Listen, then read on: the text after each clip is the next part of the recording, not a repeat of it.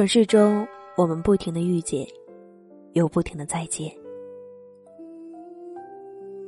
这次我讲述的是爷爷和奶奶的故事。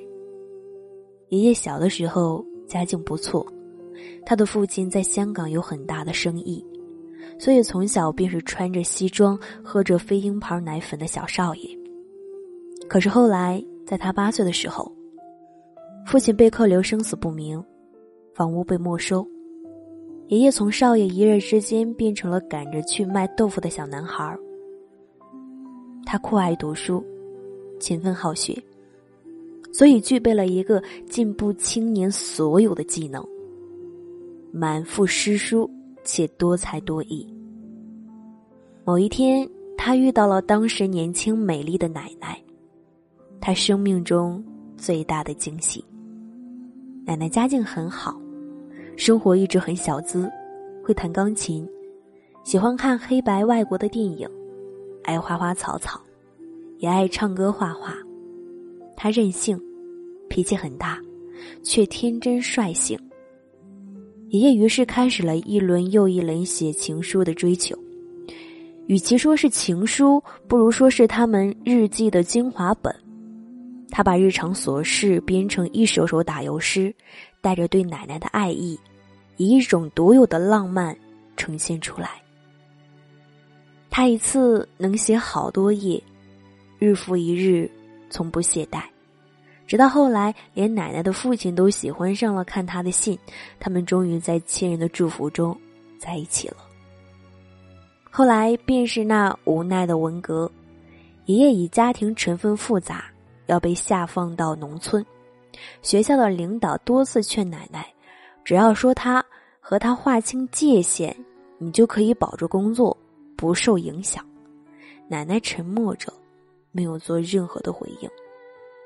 那时一次很大的批斗会，爷爷被批，奶奶突然上台，拿过话筒，对着台下的众人大声的说：“我相信他的为人，我更相信我的眼睛。”那一刻，爷爷哭了，为奶奶的勇气，也为他们的爱。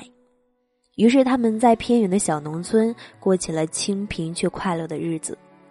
后来，小时候我对他们的印象不深，只知道他们从我出生起就坚持给我写日记。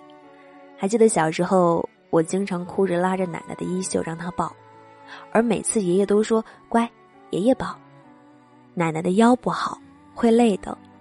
再后来，我慢慢的长大，发现并总结到了一个真理，那就是不论奶奶做错与否，爷爷永远站在她的那一边。这有点像那句浪漫到死的：“如果世界背叛了你，那么我会站在这里，背叛这个世界。”有时候家庭聚会因为一件事意见不同，家里人都明白是奶奶的有点无谓的计较，可爷爷还是把大家训斥一番，说奶奶是对的。毫无原则的支持的背后，其实是深深的包容与忍耐。在小屋，爷爷对爸爸说：“难道我不知道你妈做的不对吗？我当然知道。可是如果连我都不护着她，她该怎么办呢？”觉得心里涌出一阵暖流，又有点眼睛酸涩，不知该说些什么。我和爷爷奶奶上大学开始一直坚持通信，一是因为隔得远。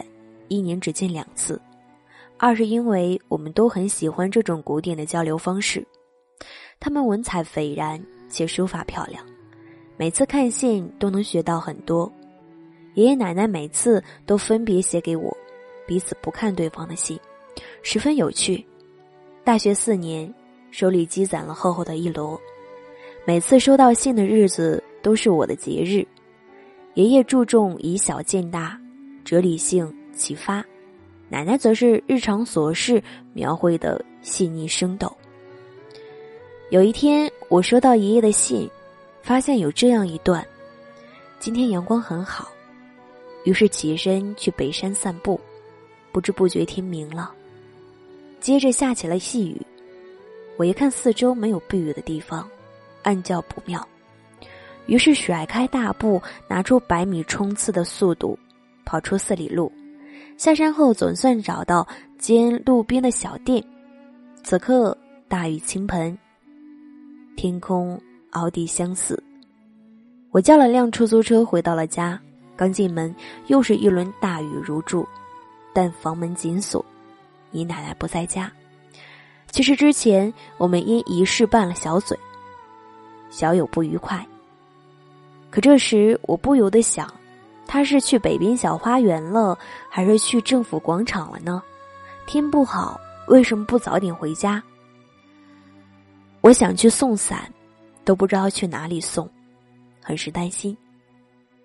刚准备两个地点都去找一下时，突见他回来了，原来是给我送伞。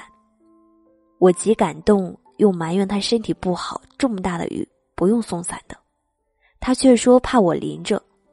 原来每次我都告诉他我回来的路线，可这次下雨我抄近路就没有从原道回来，结果走岔路了。你奶奶不常走远路的，这趟下来怎么也得四里路，太不容易。那一刻，我突然觉得所谓白头偕老，并没有那么高深，只是在温柔的时光里，慢慢的彼此习惯。所有的久处不厌，都是因为彼此的用心。风风雨雨这些年，愿得一人心，白首不相离。我想，没有比这更好的陪伴与懂得。而所谓的吵架，都已变为爱情的调料。因为一旦感情的天空真的下起雨来，他们首先想到的，都是为对方送伞。我带着感动看完。想到的不是爱情如何，而是理解与忍耐，在彼此的心田上摇曳生花。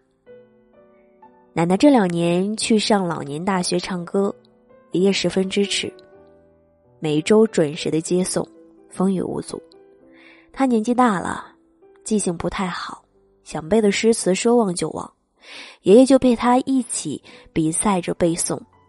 他一见我们就说：“奶奶可厉害了，总是赢。”爷爷喜欢看抗日神剧和历史书籍，但每天晚上都会和奶奶一起看他喜欢的剧，从韩国家庭剧到《甄嬛传》，再到现在的《芈月传》，因为他觉得在这个并无完美的世界，奶奶是完美的，于是忍耐也心甘情愿，全力以赴。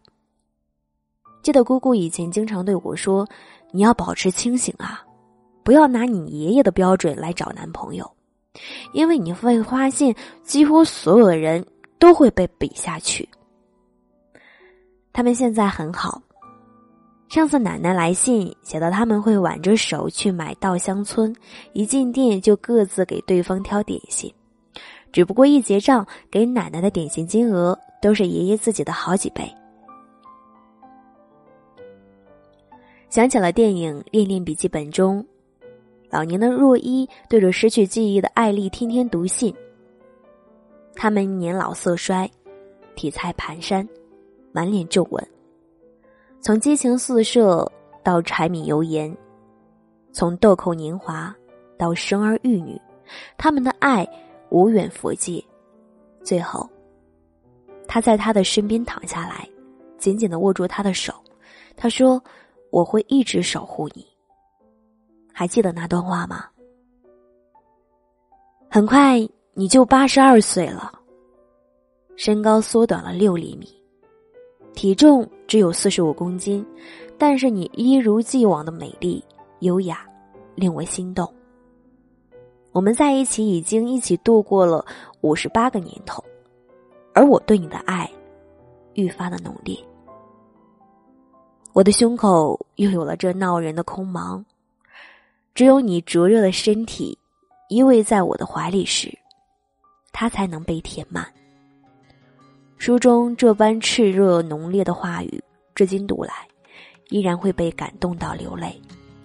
所以，白头偕老这件事儿，其实和爱情无关，只不过是忍耐，但忍耐，却是一种爱。真正爱你的人，就是一直愿意忍耐你的人。我相信，爱情是生命里的一束光，即使随着岁月渐渐的消融，但那个对的人，还是会有我一喊就心颤的名字。而这个世界之所以可爱，正是因为所有的美丽和痛苦都饱含着爱意。我是南竹，想要收听我的更多节目，可以关注我的公众微信号“南竹姑娘”，我会一直在声音里陪伴你。晚安，再见。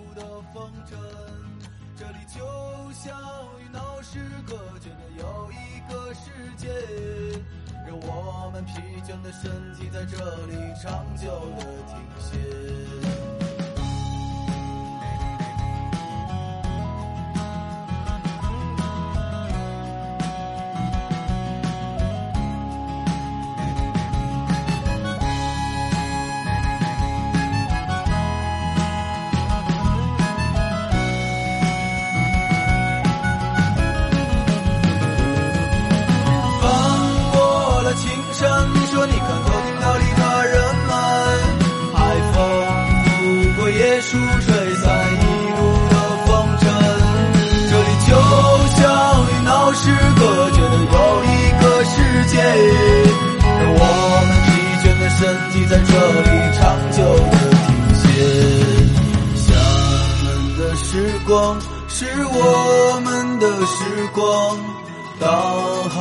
波浪翻滚着我们的向往。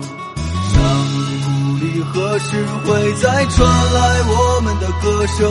那一些欢笑已过去，那些往昔会铭记。我们的时光是无忧的时光，精彩的年月不会被什么改写。